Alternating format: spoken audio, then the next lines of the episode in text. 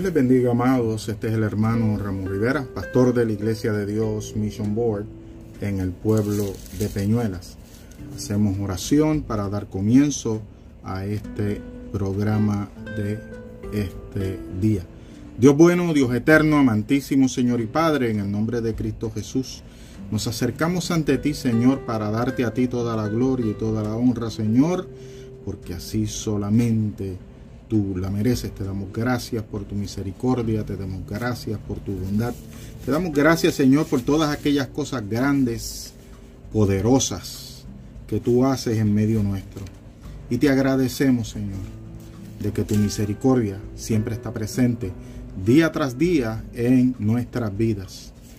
Eh, hacemos también oración en este momento por todas las familias que están siendo afectadas por esta circunstancia y por esta situación de los distintos eh, levantamientos que se están este, dando alrededor de nuestros amados países.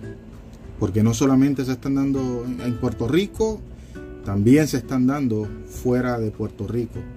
Por lo tanto, amados, oramos al Señor también por eso Dios bueno, también nos acercamos a ti delante de tu santa presencia, pidiéndote Señor de que tú pongas paz, pongas amor en los lugares donde hay contiendas, en los lugares donde hay rencor, en los lugares donde hay odio. Te pedimos Dios eterno de que tú estés Señor obrando en medio de todo. Mira los corazones de aquellas personas, Señor, que lamentablemente se están dejando llevar por impulsos, por pensamientos, los cuales los llevan hacia la violencia. Te pedimos que tú traigas paz tanto de un lugar como de otro, porque todos somos creación tuya y necesitamos, Señor, ver y sentir y saber que tu paz, que sobrepasa todo entendimiento, está, Señor, presente. Los ponemos en tus manos, tanto Estados Unidos, Puerto Rico, Centro, Suramérica, todos los lugares donde se están levantando este tipo de situación en la cual muchas vidas están padeciendo o están en peligro. En Cristo Jesús hemos orado. Amén, amén, amén. Quisiera compartir con ustedes, amados, unos textos bíblicos, porque tenemos que, que, comprender el momento crucial que a nosotros nos ha tocado vivir. Nos ha tocado vivir como sociedad, nos ha tocado vivir como padres, nos ha tocado vivir como empleados, nos ha tocado vivir como miembros de congregación, nos ha tocado vivir como pastores. Y hablo en el sentido de pastor, en aquello que todo tiene que ver con la labor que Dios ha delegado en el ser humano. La labor que Dios ha delegado sobre hombres y mujeres. Labores pastorales. Y tenemos nosotros que tener conciencia de la gran responsabilidad que el Señor ha puesto sobre todos aquellos que ha llamado a la pastoral. La pastoral que en un momento de la historia fueron llamados en cada una de sus experiencias de vida a rendir cuenta delante de Dios por una grey, sea por un grupo grande, por un grupo pequeño o por distintos grupos a los cuales ellos ejercen su episcopado, ejercen su labor pastoral, ejercen su labor como líder, obispo o anciano, según la denominación en la que estén. Y quisiera primeramente leer lo que dice Jeremías 3:15. La palabra de Dios dice en el nombre del Padre, del Hijo y del Espíritu Santo. Y yo os daré pastores según mi corazón, que os apacienten con ciencia y con inteligencia. Gracias, Señor, por tu bendita palabra. Mire, amado hermano, amada hermana que me estás escuchando, cómo el Señor ha establecido cómo va a ser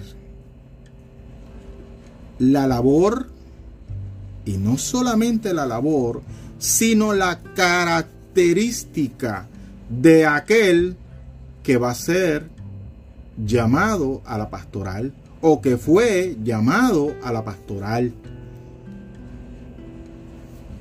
Tienen el corazón que el Señor puso en ellos, según el corazón de Dios. Eso tiene mucho que llevarnos a nosotros a analizar como miembros de iglesia, como miembros del cuerpo de Cristo, cómo debe ser mi pensamiento, cómo debe ser el reconocimiento que como oveja nosotros debemos tener acerca de nuestros pastores. Primero nosotros debemos entender que esa persona llegó al pastorado en el lugar donde esté, con la cantidad de miembros que tenga, con la cantidad de iglesias que tenga, porque Dios lo vio, Dios lo escogió y Dios puso un corazón en esa persona que sea conforme al corazón de Dios. Interesante, ¿verdad? Pastores según mi corazón. Por lo tanto, si estamos hablando de que la persona que ejerce el pastorado va a ejercer el pastorado según el corazón de Dios, pues tienen que haber unas cualidades en esa persona y que esas cualidades se reflejen en lo que dice la escritura. ¿Ok? Debe haber amor, debe haber sinceridad, debe haber compasión, debe haber un sinnúmero de, de características en la cual se vea ese fruto en el corazón de la persona que está ejerciendo la pastoral hacia las ovejas. Se preocupa por ellas, las ama, las cuida, quiere caminar con ellas, se acerca con ellas, las trata con respeto, las trata con dignidad, las trata con amor, las trata con paciencia, les enseña, las educa. Saca tiempo para prepararse con el propósito de que esa oveja pueda enderezar su caminar. ¿Y cómo es eso de que endereza su caminar? Porque cuando se le da la palabra, cuando se le predica la palabra, cuando se le enseña la palabra, es para que enderecen sus caminos. Es para que esa palabra que el pastor está trayendo, porque el pastor se preocupa por las ovejas, aún por la oveja contenciosa, escuche bien, aún por la oveja que le gusta brincar y saltar, aún por la oveja que se hace la sorda, el pastor se preocupa por ella. El pastor se preocupa por esa vida.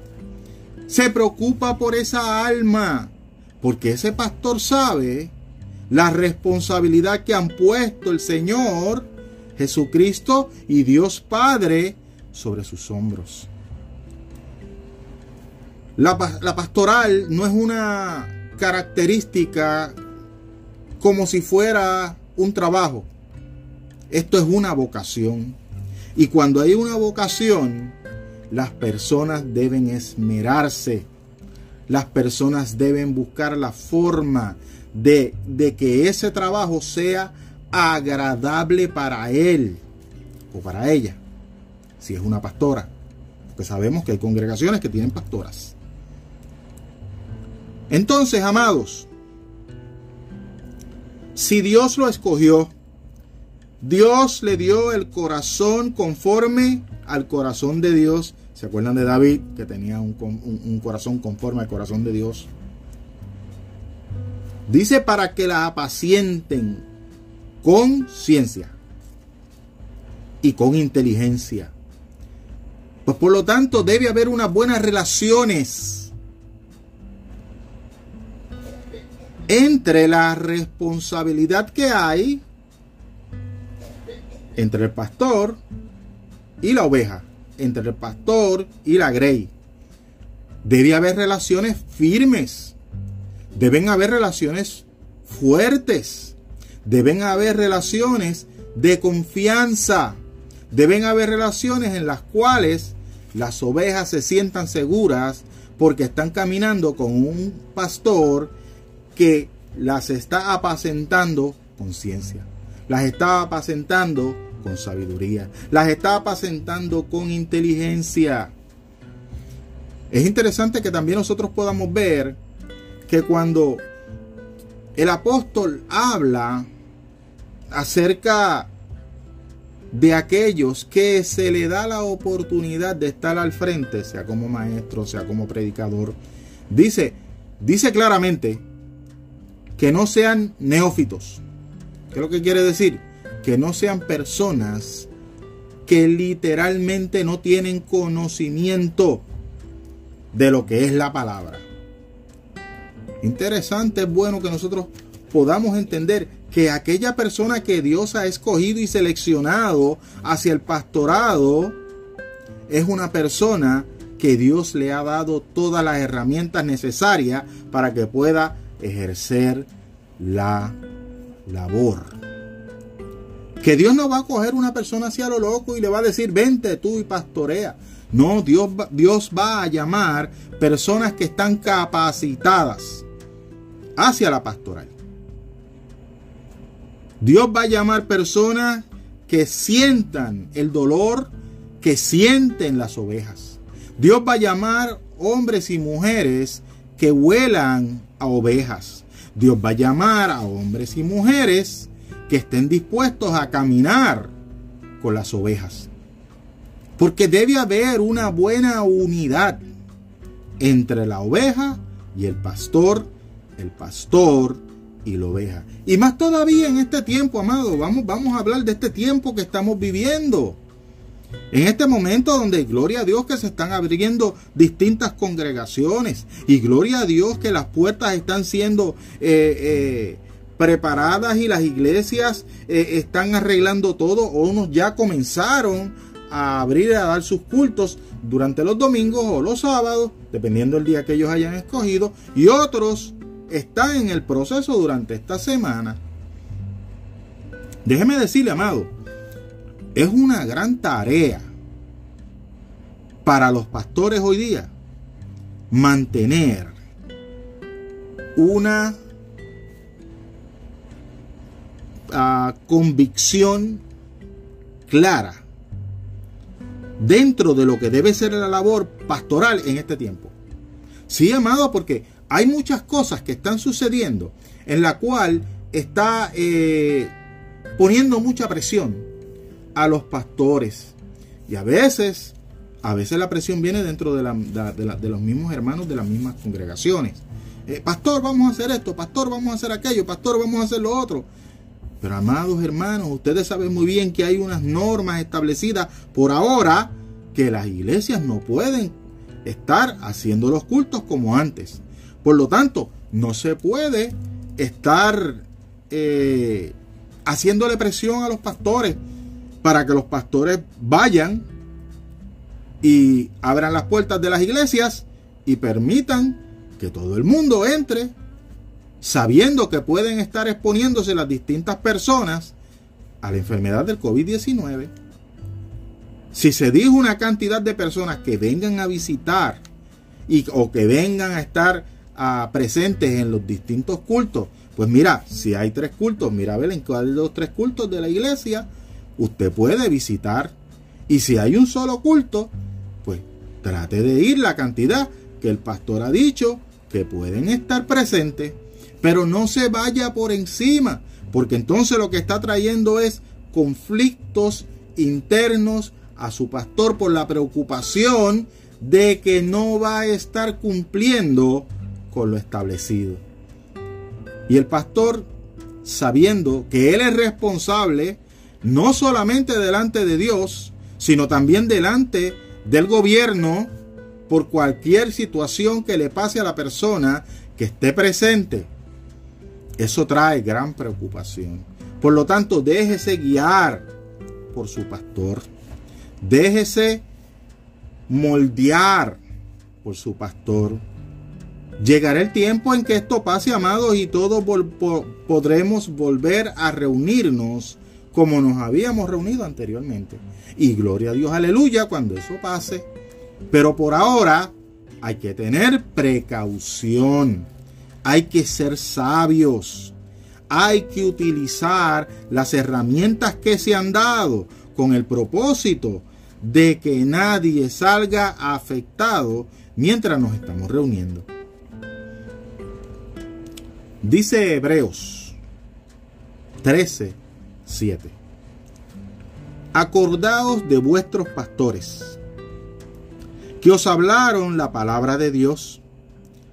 Considerad cuál ha sido el resultado de su conducta e imitad su fe. ¡Wow! ¡Qué tremendo!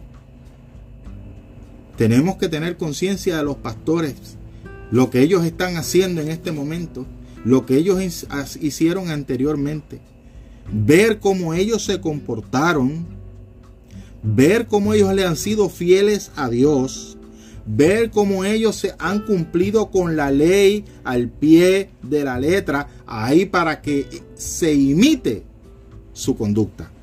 ¿Escuchó bien? Para imitar la conducta. Para imitar la fe.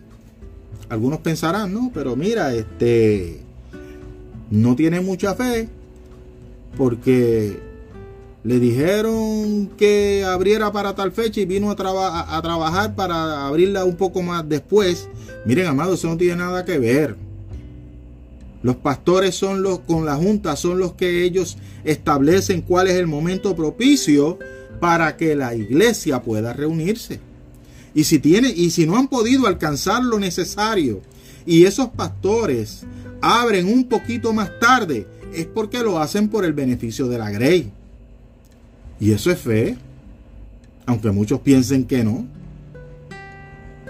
El estar haciendo las cosas correctamente, como se supone que usted, pastor, y yo hagamos, eso es fe también. Es mantenernos dentro de lo que está establecido y no irnos por encima. No romper, porque entonces, ¿qué tipo, qué tipo de ejemplo de conducta agradable a Dios estamos teniendo delante de ellos? Es necesario que nosotros hagamos una introspección con el propósito de ver en el futuro cómo yo puedo, como pastor, mejorar la calidad de los servicios que le estoy brindando a la iglesia y que la iglesia pueda responder positivamente a esos servicios que usted como pastor le va a brindar. ¿Qué quiere decir esto? Escúcheme bien, miembro de iglesia, oveja de iglesia. El pastor puede traer un sinnúmero de estrategias, pero si usted como miembro de iglesia. Si usted como parte del cuerpo de esa iglesia, si usted no trabaja, si usted no ayuda, si usted no aporta, si usted no está de acuerdo con lo que el pastor ha traído, pues entonces de nada le vale al pastor prepararse, traer nuevos, nuevas estrategias, nuevos recursos, nuevos instrumentos para la gloria de Dios y el crecimiento de la iglesia, si usted como miembro de la iglesia no está dispuesto a trabajar junto con su pastor o su pastora. Entonces después cae en el pensamiento de este, aquí las cosas no cambian. Aquí todo es lo mismo. Pero si el pastor ya te ha dado oportunidades, el pastor ha establecido ese plan con el propósito de que la iglesia sea edificada y se levante, pero no quieren caminar, porque quieren quedarse en lo mismo de siempre. ¿Me estás entendiendo, hermano? Se están quedando siempre en lo mismo. No quieres salir de ese lugar donde está como dice el norteamericano, thinking out of the box. Están todo el tiempo ahí en la caja metido. Mire, salga de la caja. Hay otras cosas que se pueden hacer y se pueden realizar en conjunto con su pastor, con el propósito de que la obra del Señor se adelante y crezca. Pero muchas veces se va en el pensamiento, ah, yo no creo que eso es así. Yo no creo que eso no... No, vaya, trabaje. Póngase mano a mano con su pastor y dígale, yo estoy dispuesto a trabajar contigo. Yo estoy dispuesto a ayudarte. Yo estoy, dispuesto a desarrollar esta planificación que usted ha traído porque sé que va a dar un buen ejemplo y efecto para la iglesia. Si la misma Biblia nos dice que veamos el resultado, el pastor tuyo, tu pastora, te está dando a ti testimonio. ¿Verdad que sí? Apóyalo. Estás viendo su conducta, cómo él o ella se han comportado delante de ti, delante de la congregación. ¿Lo están haciendo correctamente? Pues apóyalo. No lo dejes solo. No la dejes sola. Imita su fe. Camina junto con él camina junto con ella. No te llenes la boca diciendo, yo amo la iglesia, yo amo esta congregación y ustedes lo saben, y yo he estado aquí por tantos X años, pero no quieres caminar con la persona que Dios ha puesto ahí, que es el pastor. ¿De qué te valen los años que estuviste? Si no estás haciendo lo que la Biblia te dice que tienes que hacer. Y una de las características de esto, y quiero que escuchen esto bien, si usted como oveja y miembro de una congregación no trabaja a la par con el plan que el pastor ha traído, automáticamente usted se está convirtiendo en una obstrucción, en un obstáculo para que la iglesia siga creciendo. Sí, se oye feo, se oye fuerte, pero es la realidad. El que no ayuda, desayuda. Eso es una realidad. Y eso es bueno que en la mente del cristiano se deba meter, se deba confrontar. Tú quieres ver los resultados de lo que tu pastor ha hecho.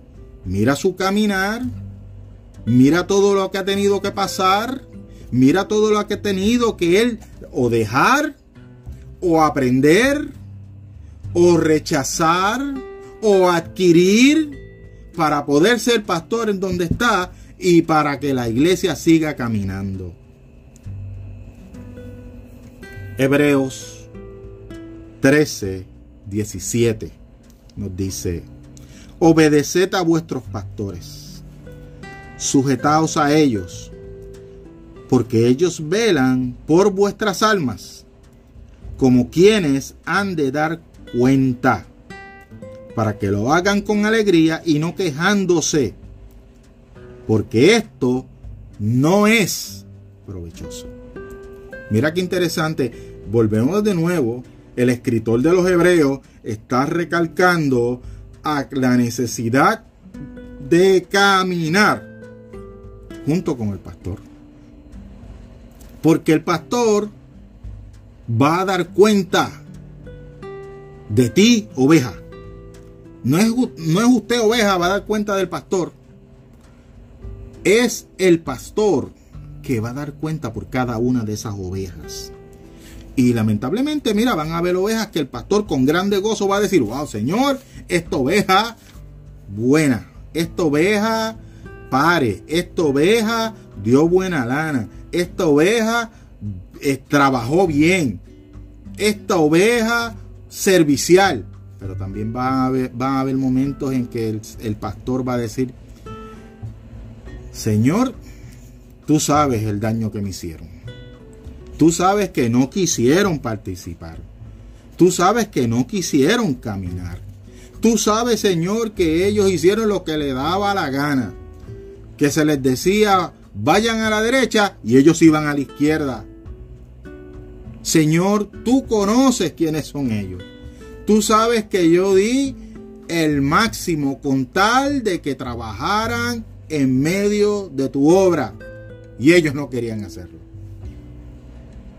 ¿Cómo usted quiere que su pastor dé cuenta delante de Dios por usted? ¿En la forma correcta? Diciendo gracias a Dios porque la pusiste en, mi cuidado y yo pude trabajar con ella, con las herramientas que tú me diste, con la ciencia que tú me diste, con la inteligencia que tú me diste. Pude trabajar con ella, Señor, y ellas trabajaron mano a mano conmigo. ¿O prefieres la otra parte? Señor, lamentablemente no se dejó pastorear. Yo como pastor soy miembro de una congregación y yo tengo mi pastora. Y en todo lo que yo puedo, yo, yo ayudo a mi pastora. Si mi pastora me dice, necesito que venga eh, tal fecha, para que me predique, mira, yo voy allá. Mira, mi pastora me dice a mí, eh, tengo una actividad tal fecha, y necesito que estés aquí, allí yo estoy. ¿Cuán difícil es? ¿Por qué es difícil someterse a los pastores? Si tenemos que tener un corazón entendido y tenemos que tener un corazón en el cual debemos someternos los unos a los otros, que esto no es solamente de someterse dentro del matrimonio, también hay que someterse dentro de lo que es la iglesia, sometiéndose en amor los unos a los otros. Pues si no nos sometemos, y, aquí voy a decir algo que es un poquito difícil, si no nos gusta someternos los unos a los otros, eso quiere decir que verdaderamente no hay amor. No hay amor al prójimo, no hay amor hacia el hermano, no hay amor hacia la hermana. Y solamente el amor sale de la boca para afuera, no lo demostramos con acciones. Y esa es una de las características de lo que es amor. El amor es acción. El amor es un verbo. Y verbo significa acción. Esto significa de que yo tengo que demostrarlo. Esto significa de que yo tengo que hacerlo. Esto significa de que si yo digo que amo, tengo que demostrarlo en todo y en el sentido correcto de lo que se espera de lo que es la palabra amor. No de que yo te amo de boca, pero de ahí en adelante más nada.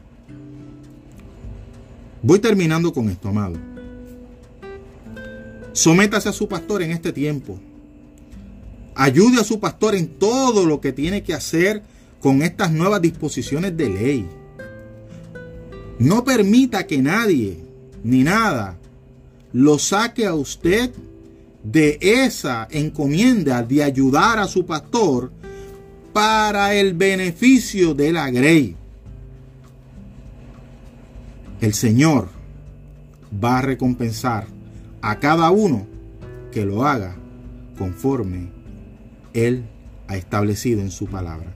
Dios les bendiga, Dios les guarde, la paz del Señor sea con ustedes.